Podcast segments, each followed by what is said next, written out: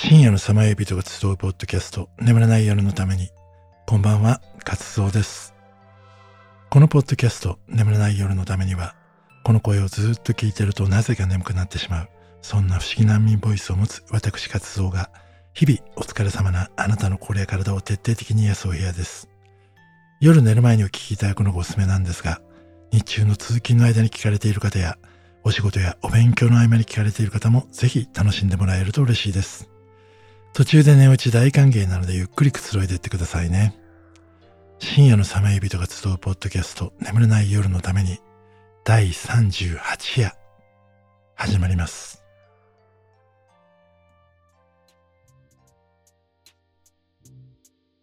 眠れない夜。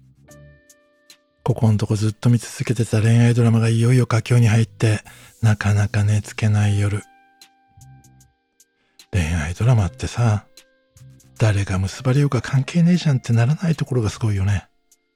これって一体どういうことなんだろう恋愛の意味が気になって眠れねえ。なんて、切ない恋愛ドラマが気になって寝つけない夜を過ごしたことはありませんかというわけで、今夜は恋愛についていろいろ調べてみました。愛。それは12世紀の発明である。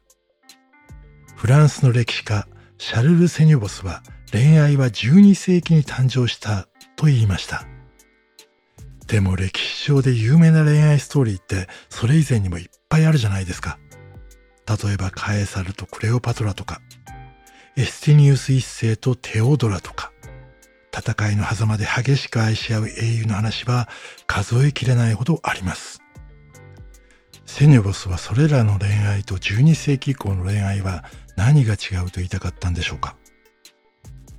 それまでずっと続いていた男性中心の社会で女性はどちらかというと男性にとっての欲望の対象として扱われていたと言います。だから恋愛というよりも男が女性という獲物を落とす狩りのような傾向にあったっていうわけです。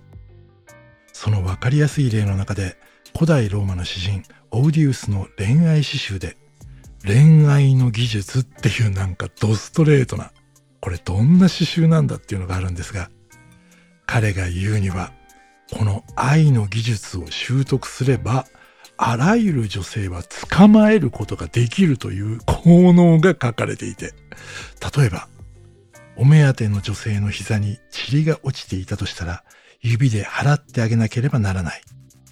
塵が全然落ちていなくても、ありもしない塵を取っ払ってやるんだ。とにかく何でもいいから、彼女に尽くしてやるために都合のいい口実を探すのだ。なんて、言葉悪いですけど、安っぽいホストが使うような。ほんとホストやられてる方ごめんなさい。あくまで安っぽいです。一流の方じゃないですよ。でも俺誰に言い訳してるんですかね。まあ、話を戻して、そんな感じのあざといテクニックがたくさん書かれているんです。それが12世紀あたりからどう変わったんでしょうか。この12世紀、フランスのパリに大聖堂が建設されました。多くの観光客を集めて2019年に大変な火事があったあのノートルダム大聖堂です。このノートルダム。例えばマダムっていうとマは私のという意味でダムが夫人なのでマダムは私の夫人。で、ノートルは私たちのという意味なのでノートルダムっていうのは私たちの夫人っていう意味なんですね。つまり聖母マリアを私たちの婦人として中央に添えた教会だったわけです。それまでキリスト中心だった教会が聖母マリアを中心に添えて称えているわけですよね。つまり、この頃からキリスト教の中で女性的なものを尊び、崇める機運が出てきたっていうわけなんです。それは当時の騎士たちの恋愛観も変えていったようです。この騎士たちの恋愛、騎士道的恋愛を綴ったのが、フランスではトルバドール、ドイツではミンネジンガーという宮廷詩人たちでした。この騎士道的恋愛っていうのはどんな恋愛観かっていうと、当時の中世ヨーロッパはがっチガチの封建制度だったわけですが、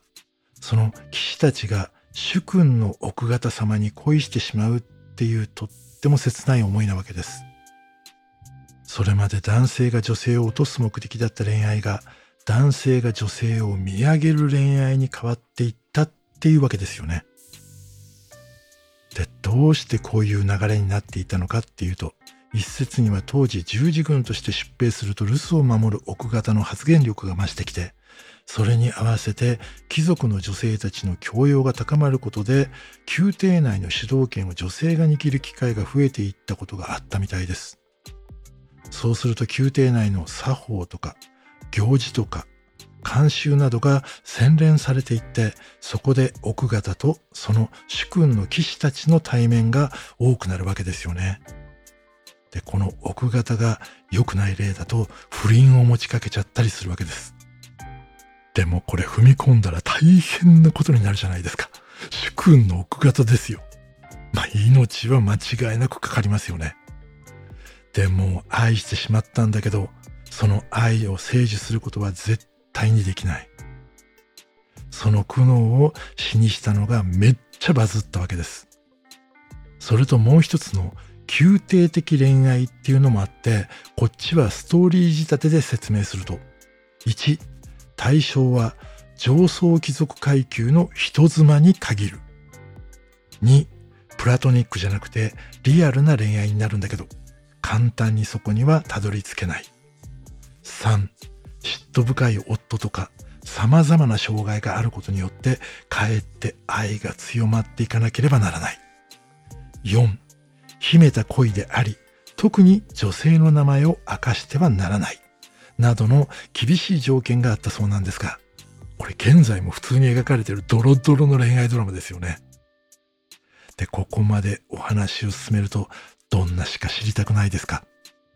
それでは、トルバドールの一人、ベルナールド・ヴァンタドールの日の光を浴びてひばりがの第一施設を読みますね。日の光を浴びてひばりが喜びのあまり羽ばたき舞い上がりやがて心に広がる甘美の感覚に、我を忘れて落ちる姿を見るとき、ああ、どれほど羨ましく思えることか。恋の喜びに浸る人々の姿が、我ながら羨ましく思えるその一瞬。渇望にこの胸が張り裂けるのはなぜなんだろう。俺が読んで伝わったかなちょっと心配ですが。どうですか？この切ない詩。舞い上がるひばりのように、この空をどこまでも高くって思っても、自分の身分を思うと一瞬でそこから突き落とされてしまう。だから病気でもないのに、この胸が苦しくなる。この模様一体どう呼べばいいんだろう？そう。この頃、人を思うことで胸が苦しくなるのはなぜなのか。それに名前がついていなかったんです。そして多くの人がそれを恋愛における症状なんだと理解し始めたのがこの頃だったというわけです。これをセニョポスは発明だって言ったんです。今俺たちはいろんな恋愛観を持っていて、どれも尊重できるし、また間違っていたとしても話し合えますよね。それが難しかった時代の切なさは、その後いろんな形の恋愛ドラマとして花開いていくんですが、この騎士道的恋愛も13世紀になると急速に消滅していきます。13世紀は同じキリスト教でも善悪とかをはっきりさせたがる二元論的な世界観を持ったアルビ派、アルビジョ派とかも言われますけど、を壊滅させるために十字軍が派遣され、約20年にわたって激しい戦闘が行われるんですが、そこから騎士たちの思いは戦争に対する呪いなんかも入っていってどんどん話が難しくなり、だんだん恋愛の側面が目立たなくなっていったみたいです。これきっとブームが去ってこういう恋愛観が当たり前の日常になったってこともあるんじゃないかって思うんですよね。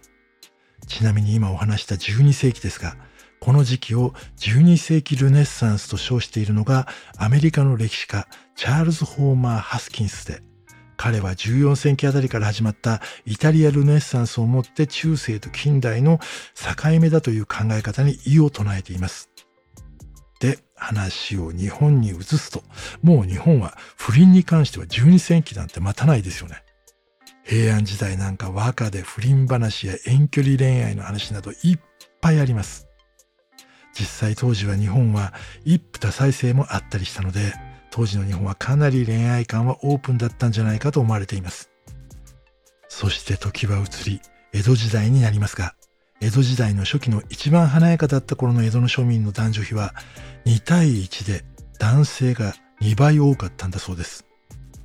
その理由はいくつかあって、まず武家は各地方から男は家族を置いて単身赴任で出てこなきゃいけないですよね。そして出稼ぎで出てきている人、一旗あげたい人など、地方の男性はどんどん江戸や大阪に溢れていきます。なのでその頃は大阪もほぼ江戸と変わらない男女比だったみたいです。そこで流行ったのが、えー、女性が男性をもてなす花街みたいなものですよね。なんとなく日本って女性が男性客をもてなす歓楽街が他の先進国よりも圧倒的に多い印象があったんですが、この都市が男性で溢れていったのもその原因の一つだと考えられています。でそうなると恋愛の主導権は自然に女性が握ることになりますよね。だからデートの誘いやプロポーズも多くは女性からだったとされています。そして恋愛という言葉が日本でも使われ始めるのは明治時代になるんですが、庶民はそれ以前からかなり自由にその場限りのワンナイトラブみたいなことをやっていて、その色恋の繰り返しを当時の文化人たちが恋愛という概念に改めていったという歴史があったみたいです。それとそれ以前から普通の暮らしをしている人たちは気の合った者同士で結婚もしていたんですが、いいとこの家の人たちは親に決められた相手との見合い婚が主流でした。いいとこの家の人たちにとって女性は財産だったり、交換や贈与の対象として扱われていたんですよね。だから恋愛はそんな女性にとっては理想的な考え方だったわけです。家族を増やしたり、子孫を残したりする目的で行われていた婚姻っていうものが開かれて、個人の自由を尊重したり、いろんな考え方を受け入れたりするのは本当に大切なことなんだと思います。恋愛一つをとっても、その時代で解釈が違うとか面白いですよね。恋愛についてお話したいことはまだまだいっぱいありますが、今夜はこのくらいで。ここからは俺のオリジナル曲を聴いていただきます。今夜お届けするのは、君のせいさ。聴いてください。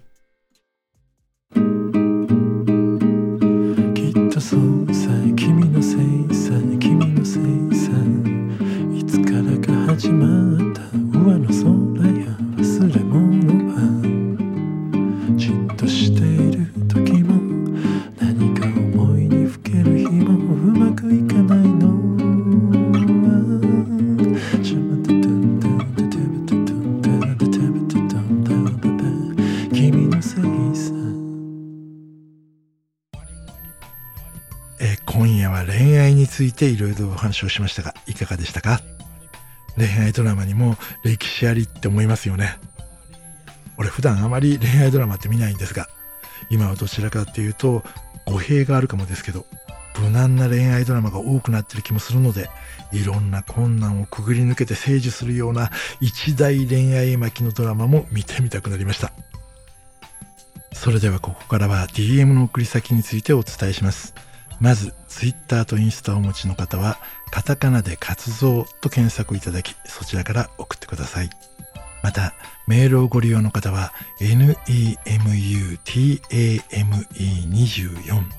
眠ため24、アットマーク gmail.com に送っていただけると嬉しいです。また、概要欄にいろいろまとめたリンクページも貼ってありますので、ぜひそちらもご利用ください。え今夜はね、あの見逃してた恋愛ドラマの最終回でも見て寝ますかね、えー、そのドラマを見たら俺ももう寝ますので、一緒にいっぱいいい夢を見ましょうね。そしてまたあなたとお会いできるのを楽しみにしています。素敵な夢を。おやすみなさい。